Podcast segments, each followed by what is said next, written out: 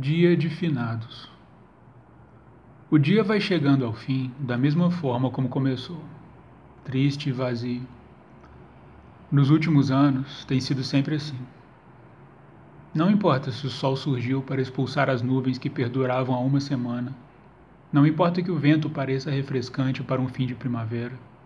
O sentimento é sempre o mesmo. Pergunto-me incessantemente como outros conseguem lidar com a morte de uma forma satisfatória. Como conseguem superar a perda, a separação? Sei que é ingenuidade de minha parte, um misto de esperança e superstição, mas não consigo me livrar da expectativa de uma conexão. Olho repetidamente para a lápide, para a data cruel que marcou a destruição de nossa família e para o restante do cemitério à minha volta. Vejo muitos visitantes indo e vindo, mas espero ver algo mais. Espero ver aquele semblante reconfortante por quem nutri tanto amor. Afinal, não é dia de finados? Não parece justo que pessoas separadas pela morte tenham uma chance de um reencontro neste dia? Carrego a frustração desta data de anos anteriores, mas ela não é suficiente para me tirar a esperança. Talvez hoje seja diferente. Talvez hoje eu tenha sorte.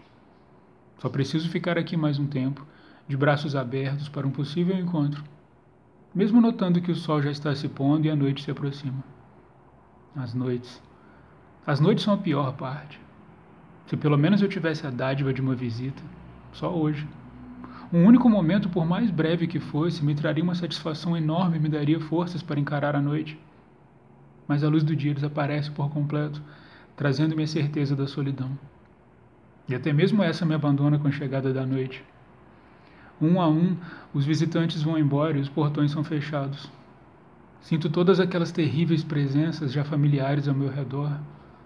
A noite chegou, e com ela chegaram as almas dos malditos para me atormentar mais uma vez.